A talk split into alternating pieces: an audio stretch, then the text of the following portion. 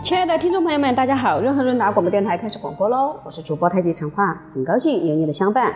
今天我们分享国学天空六位忍者。人生有目的吗？如果有，目的是什么呢？如果没有，活着又是为了什么呢？这个问题，如果我们拿去问孔子，他恐怕会说：人生的目的就是行人啊！听到这样的答案，大概每个人都会感到有压力。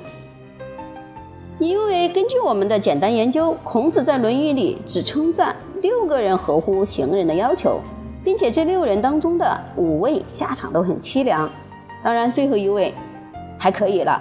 接下来我们就分享分享，《论语·微子》开篇就说：“因有三人焉。”商朝末年有三位行人的人，微子去之，吉子为之奴，比干见而死。微子离开了纣王，吉子沦为他的奴隶，比干劝谏他，被他杀死了。换句话说，这三个人能够入选，都跟一个有名的坏人有关。这个坏人就是商纣王。第一位忍者微子启是商纣王的庶兄，母亲生他的时候还不是王后，只是帝邑之妾，后来被立为王后，生了纣，所以由纣来继承王位。商纣王后来变坏了，微子屡次劝谏，纣王不听，微子就跑到微这个地方，今天山西、山东一带是他的封国。后来武王伐纣，微子肉袒面腹，启降，他怒上身，双手捆缚于背后，跪地西进，左边有人牵着羊，右边有人拿着矛，向武王请罪。武王将他释放，宣布恢复他原有的爵位，以示宽厚为怀。那第二位忍者就是吉子，吉子是商纣王的叔父，《史记十二诸侯年表》载，纣王为相快儿吉子息，看到商纣王变坏，他只好装疯卖傻，当着奴隶，后来被关进大牢里。武王灭商后，把他放了，亲自向他请教治国之道，结果箕子不愿当周朝的顺民，领了几千人经过山东东渡朝鲜半岛。创立了朝鲜历史上的箕子王朝，周武王也就干脆来了个顺水人情，以朝鲜封之。现在朝鲜还有箕子的墓和庙。第三位入选的忍者比干也是商纣王的叔父，被誉为亘古第一忠臣啊。他二十岁以太师高位辅佐帝义，又受又受托孤。重负帝辛及商纣王，兢兢业业干了四十多年，轻徭薄赋，发展生产，富国强兵。但是却在六十三岁的时候，因为谏言，商纣王被剖心而死。这三位忍者的下场这么悲惨，另外两位忍者的下场也令人同情。他们是孤竹国的两位王子，一个叫伯夷，一个叫叔齐。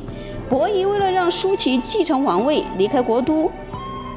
谁知道舒淇知道了，也跟随而去。两人都不想继承王位，跑到西边周武王的地盘儿。当时周武王正准备起来闹革命，伯夷和舒淇说：“你最好不要闹闹革命了，因为商朝都已经统治六百多年了，大家都习惯了。你起来革命等于造反。”但周武王说：“商纣那么坏，不革命不行，要对老百姓有个交代。”结果周武王革命成功，商纣王被杀死了。中国就变成了周朝的天下。伯夷、叔齐两兄弟就说：“不行，我不要吃你周朝的食物。”其实食物哪里有什么周朝和商朝的这个说法？但这两个人非常清高，逃到首阳山上，活活的被饿死了。司马迁写《史记》时，特别的给他们写了列传，替他们打抱不平，说：“天道能告诉我这是怎么回事吗？为什么这么好的人？”有这么样可怕的命运呢？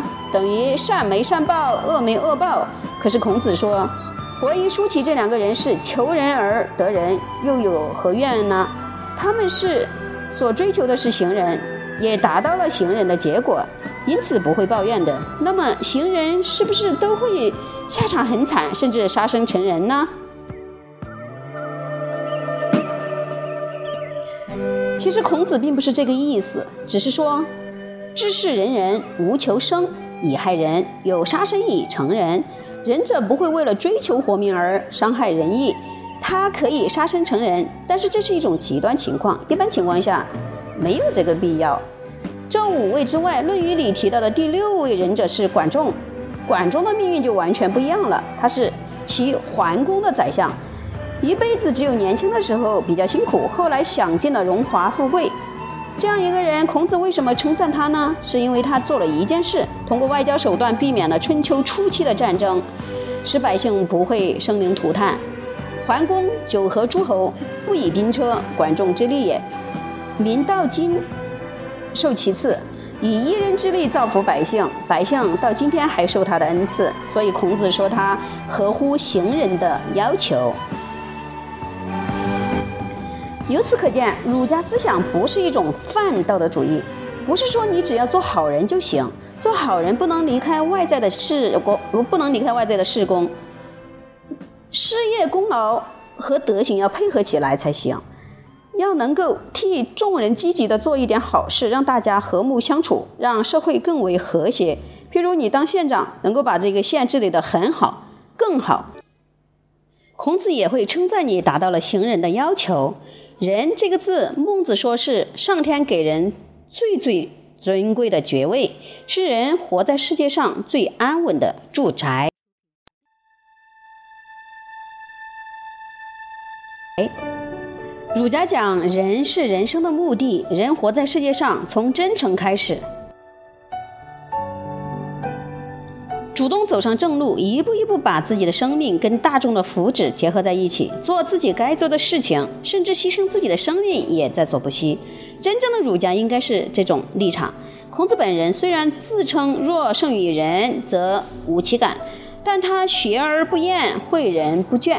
最后以自己的德行和学问开创了儒家学派，使后世每一个学过儒家的人都能了解人生的目的在于行人。由这个目的出发，人的生命才能不断成长，最后达到圆满的阶段。从这个意义上说，孔子也是一位仁者。